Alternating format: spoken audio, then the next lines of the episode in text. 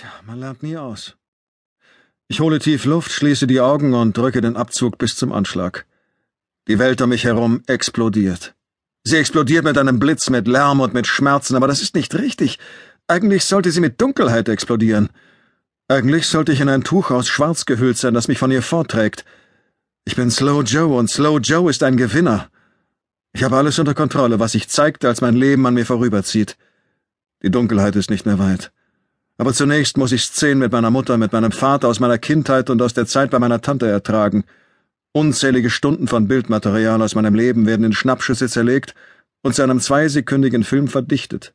Wie bei der Vorführung mit einem alten Filmprojektor geht eine Szene flackernd in die nächste über. Dann werden die Bilder schneller, jagen durch meinen Kopf. Aber da ist noch was. Sally jagt mir ebenfalls durch den Kopf. Nein, nicht durch den Kopf, sondern durch mein Blickfeld. Sie ist direkt vor mir, an mir, und hat ihren unförmigen Körper von oben bis unten gegen mich gepresst, so wie sie das immer wollte. Und es sind ein Dutzend Stimmen zu hören. Ich knalle auf den Gehweg und mein Arm wird zur Seite geschleudert. Mit meinem Körper schiebe ich Sallys Fleischmassen von mir fort, doch sie walzen über meine Gliedmaßen und drohen mich wie ein weiches Sofa zu verschlucken. Ich bin zwar noch nicht tot, aber befinde mich schon in der Hölle. Planlos drücke ich den Abzug, ohne Erfolg, denn die Pistole ist nicht mehr in meiner Hand. Sally schnürt mir die Luft ab, und ich weiß immer noch nicht, was los ist. Die Welt steht Kopf, und eine Packung Katzenfutter drückt gegen meine Schulter. Mein Gesicht brennt und ist feucht von Blut, und in meinem Ohr höre ich diese schrille Kreischen, ein gleichförmiges Geräusch. Sally wird von mir heruntergezogen, und an ihrer Stelle erscheint Detective Schroeder, und ich bin in meinem ganzen Leben noch nie so erleichtert gewesen. Schroeder wird mich retten. Schroeder wird Sally mitnehmen und sie hoffentlich dort einsperren, wo man dicke Frauen wie Sally einsperren sollte. Ich bin, sage ich, aber bei dem Dröhnen in meinen Ohren kann ich nicht mal meine eigene Stimme hören. Ich habe keine Ahnung, was hier los ist. Ich bin verwirrt. Die Welt ist völlig aus den Fugen geraten. Halt die Klappe! brüllt Schroeder, aber ich kann ihn kaum verstehen. Verstanden? Halt die Klappe oder ich jage dir eine verdammte Kugel in den Kopf! So habe ich Schroeder noch nie erlebt. Und nachdem, wie er mit Sally redet, ist er wohl echt sauer, weil sie sich auf mich geworfen hat. Plötzlich fühle ich mich ihm näher als je zuvor. Doch angesichts der Schmerzen und der Tatsache, dass Fat Sally mich gerade mit ihren Fleischmassen umschlungen hat, sehne ich mich nach der Kugel, die er ihr angedroht hat, sehne ich mich nach glückseliger Dunkelheit und nach der Stille, die sie mit sich bringt. Aber ich halte den Mund. Fast. Ich bin Joe! brülle ich für den Fall, dass den anderen ebenfalls die Ohren dröhnen. Slow Joe! Irgendjemand, keine Ahnung wer, verpasst mir einen Tritt oder Schlag. Er kommt wie aus dem Nichts, mein Kopf schnell zur Seite, und für einen Moment verschwindet Schroeder aus meinem Blickfeld und die Seitenwand meines Wohnhauses schiebt sich ins Bild. Ich kann den obersten Stock und die Regenrinne erkennen und die verdreckten, gesprungenen Fenster, und irgendwo da oben befindet sich meine Wohnung, und ich will nichts weiter als mich dort hinlegen und herausfinden, was los ist.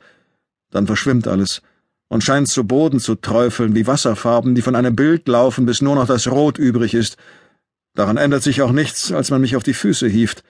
Meine Klamotten sind feucht, denn der Gehweg ist nass, weil es die ganze Nacht geregnet hat. Ich habe meinen Aktenkoffer vergessen, sage ich. Und das stimmt, ich habe jedoch keine Ahnung, wo er ist. Halt verdammt noch mal die Klappe, Joe, sagt jemand. Joe? Ich verstehe nicht. Sind diese Leute so gemein zu mir und nicht zu Sally? Ich kann meine Hände nicht spüren. Ich habe die Arme auf dem Rücken und sie sind so eng aneinander gekettet, dass ich sie nicht bewegen kann. Meine Handgelenke tun weh. Man zerrt mich fort und ich komme ins Straucheln. Ich versuche mein Augenmerk auf den Boden zu richten und auf das, was gerade passiert, aber ich schaffe es nicht. Erst als ich zu Sally und den Männern rüberschaue, von denen sie zurückgehalten wird. Sie hat Tränen in den Augen. Und plötzlich sind die letzten 60 Sekunden wieder da. Ich war auf dem Heimweg. Ich war glücklich.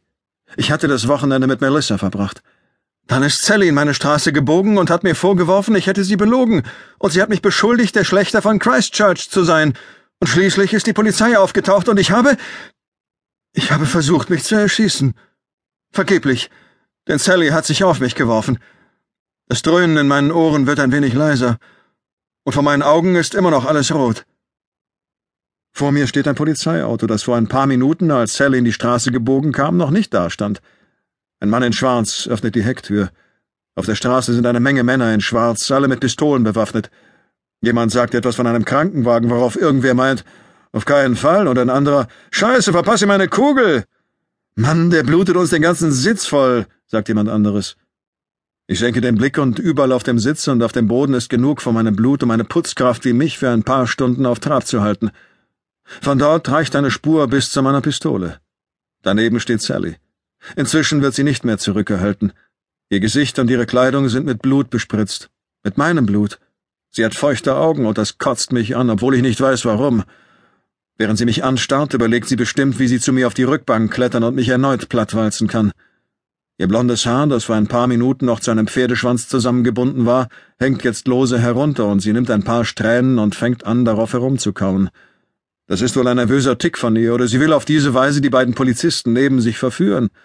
Sollten die beiden es mitbekommen, versuchen sie vielleicht, sich eine Kugel in den Kopf zu jagen, so wie ich. Ich blinzle, bis das Rot verschwindet.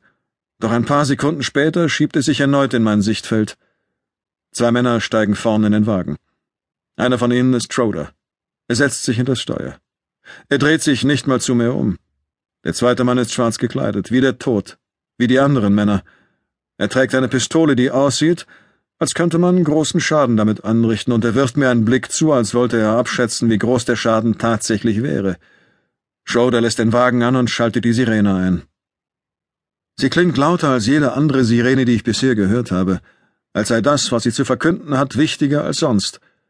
Ich schaffe es nicht, den Sicherheitsgurt anzulegen. Schroeder fährt los und der Wagen macht einen so großen Satz nach vorne, dass ich fest in den Sitz gepresst werde. Ich drehe mich um und sehe, wie hinter uns ein weiterer Wagen, gefolgt von einem dunklen Transporter, auf die Straße biegt. Während ich beobachte, wie mein Haus immer kleiner wird, frage ich mich, was für ein Chaos ich wohl vorfinden werde, wenn ich heute Abend wieder zurückkehre. Ich bin unschuldig, sage ich. Aber es ist, als würde ich mit mir selber reden. Während ich spreche, läuft Blut in meinen Mund. Ich mag den Geschmack und ich weiß, dass wir, würden wir jetzt zurückfahren, Sally dabei erwischen würden, wie sie sich die Finger ableckt, denn sie mag den Geschmack ebenfalls. Arme Sally. In einem Anfall von Verwirrtheit hat sie diese Männer zu mir geführt, und was als das beste Wochenende meines Lebens begann, scheint jetzt das schlimmste Wochenende meines Lebens zu werden. Wie lange werde ich brauchen, um Ihnen die Gründe für meine Taten darzulegen und Sie davon zu überzeugen, dass ich unschuldig bin? Wie lange wird es dauern, bis ich wieder bei Melissa sein kann? Ich spucke das Blut aus. Mann, lass das verdammt nochmal, sagt der Mann auf dem Vordersitz. Ich mache die Augen zu, doch das linke lässt sich nicht mehr richtig schließen. Es brennt, tut aber nicht weh. Noch nicht jedenfalls. Ich richte mich auf und betrachte mich im Rückspiegel. Mein Gesicht und mein Hals sind blutverschmiert, und ein Augenlid hängt schlaff herunter. Als ich den Kopf schüttle, rutscht es wie ein Blatt über mein Auge. Es ist nur noch durch einen dünnen Hautfetzen mit meinem Gesicht verbunden, ich blinzle und versuche es zu öffnen, doch es weigert sich. Was soll's? Ich war schon schlimmer verletzt. Sehr viel schlimmer. Und wieder muss ich an Melissa denken. Was gibt's da zu grinsen? fragt der Mann in Schwarz. Bitte? Ich hab gesagt, was zum Henker? Sei still, Jack, sagt Schroeder. Red nicht mit ihm. Dieser Scheißkerl ist, ist vieles, sagt Schroeder. Rede einfach nicht mit ihm. Trotzdem, ich finde, wir sollten ranfahren und so tun, als hätte er versucht zu fliehen. Komm schon, Karl, kein Hahn würde danach krähen. Mein Name ist Joe, sage ich.